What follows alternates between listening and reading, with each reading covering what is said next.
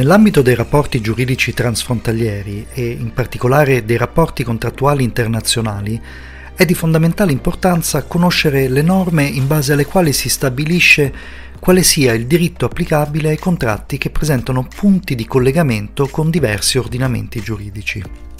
Naturalmente la scelta del diritto applicabile sarà ordinata a garantire, a seconda degli istituti presenti nell'ordinamento di destinazione, la maggior tutela possibile al proprio assistito.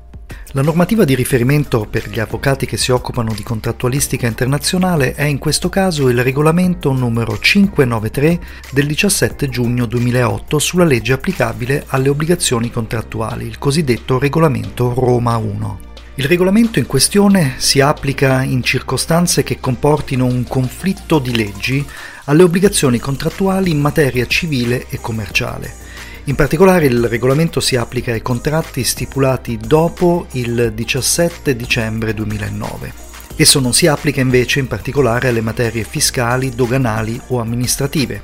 Sono inoltre esclusi dal campo di applicazione del regolamento Primo, le questioni di Stato e di capacità delle persone fisiche. Secondo, le obbligazioni derivanti da rapporti di famiglia, comprese le obbligazioni alimentari. Terzo, le obbligazioni derivanti da regimi patrimoniali tra coniugi, nonché dalle successioni. Quarto, le obbligazioni derivanti da cambiali, assegni, vaglia cambiari e da altri strumenti negoziabili.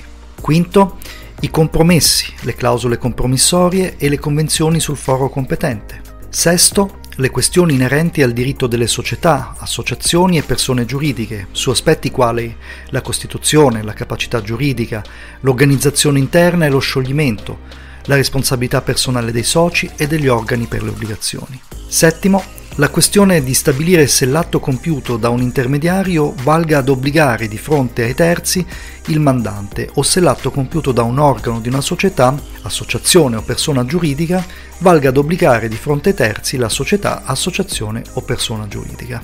Ottavo, la costituzione di trust e i rapporti che ne derivano tra i costituenti, i trustee e i beneficiari. Nono, le obbligazioni derivanti da trattative precontrattuali.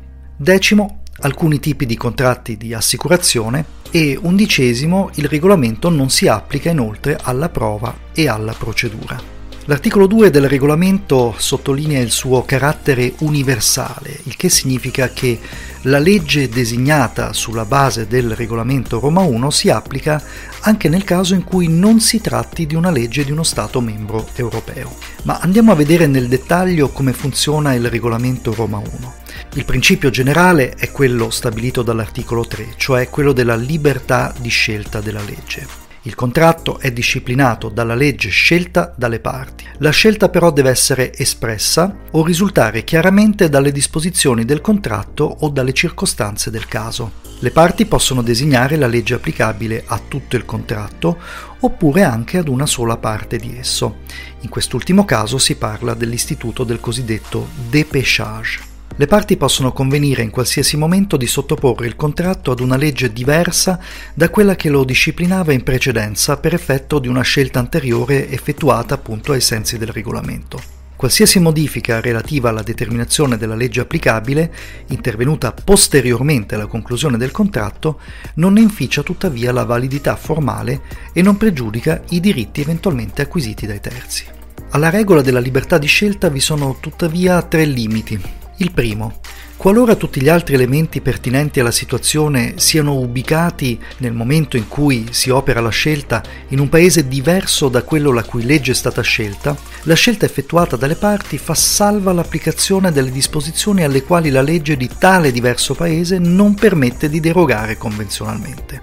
Secondo, Qualora tutti gli altri elementi pertinenti alla situazione siano ubicati nel momento in cui si opera la scelta in uno o più Stati membri, la scelta di una legge applicabile diversa da quella di uno Stato membro ad opera delle parti fa comunque salva l'applicazione delle disposizioni di diritto comunitario alle quali non è permesso di derogare convenzionalmente. Il terzo limite è quello invece delle cosiddette norme di applicazione necessaria. Le norme di applicazione necessaria sono disposizioni il cui rispetto è ritenuto cruciale da parte di un paese per la salvaguardia dei suoi interessi pubblici, quali la sua organizzazione politica, sociale o economica, al punto da esigerne l'applicazione a tutte le situazioni che rientrino nel loro campo di applicazione, qualunque sia la legge applicabile al contratto secondo il regolamento Roma 1. Di conseguenza le disposizioni del regolamento Roma 1 non ostano all'applicazione delle norme cosiddette appunto di applicazione necessaria della legge del foro.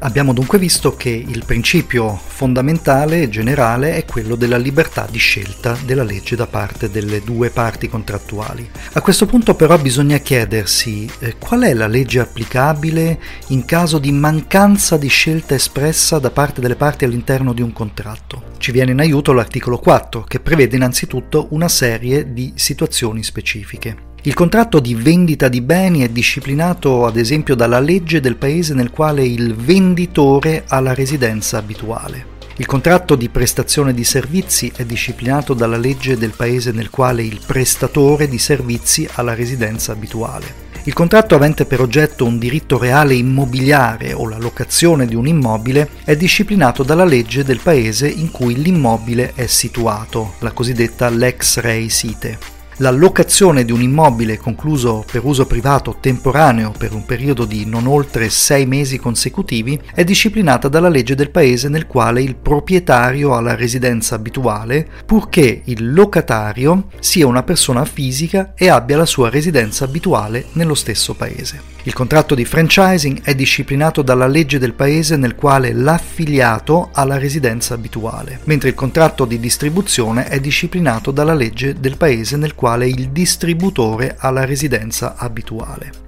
Infine, il contratto di vendita di beni all'asta è disciplinato dalla legge del paese nel quale ha luogo la vendita all'asta.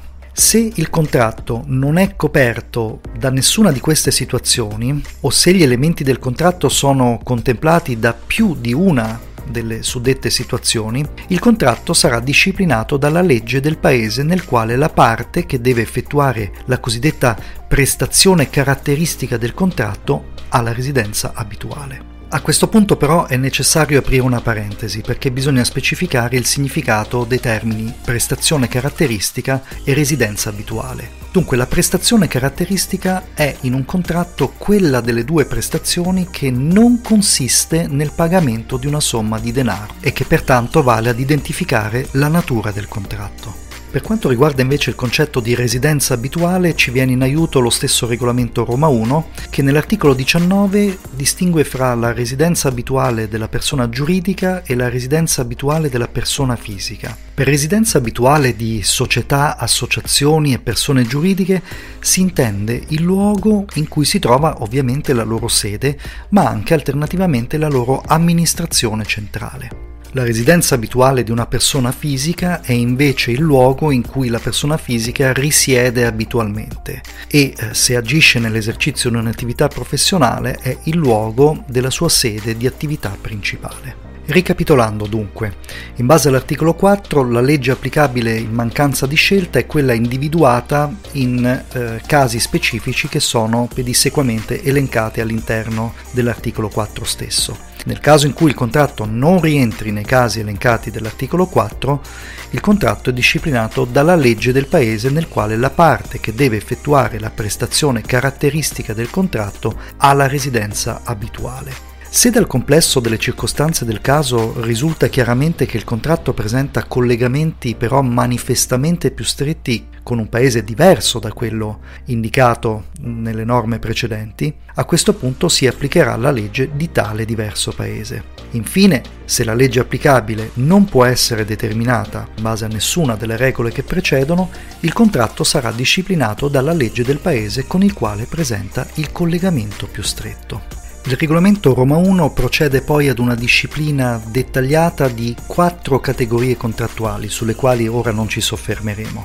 Si tratta dei contratti di trasporto, articolo 5, dei contratti conclusi da consumatori, articolo 6, dei contratti di assicurazione, articolo 7, e dei contratti individuali di lavoro, articolo 8.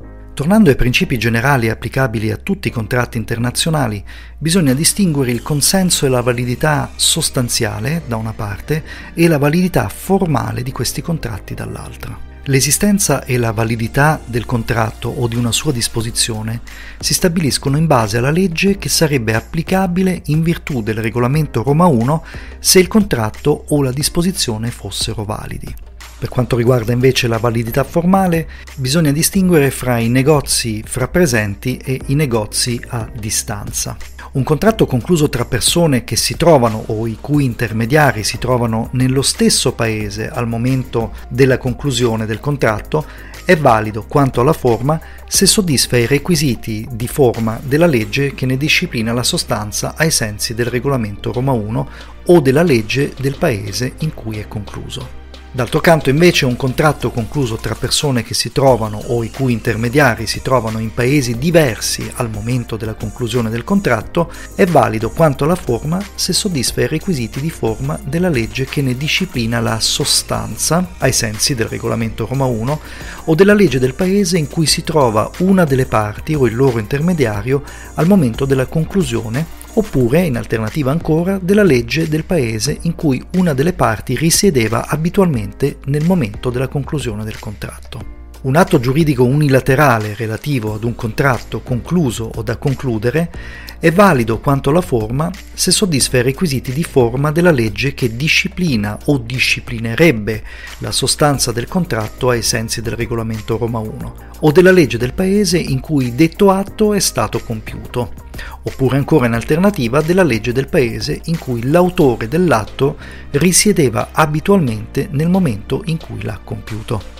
Una volta stabilita quale sia la legge applicabile ad un certo contratto internazionale, questa legge disciplinerà in particolare 1. La sua interpretazione, 2. L'esecuzione delle obbligazioni che ne discendono, 3. Le conseguenze dell'inadempimento totale o parziale di quelle obbligazioni, compresa la liquidazione del danno in quanto sia disciplinata da norme giuridiche.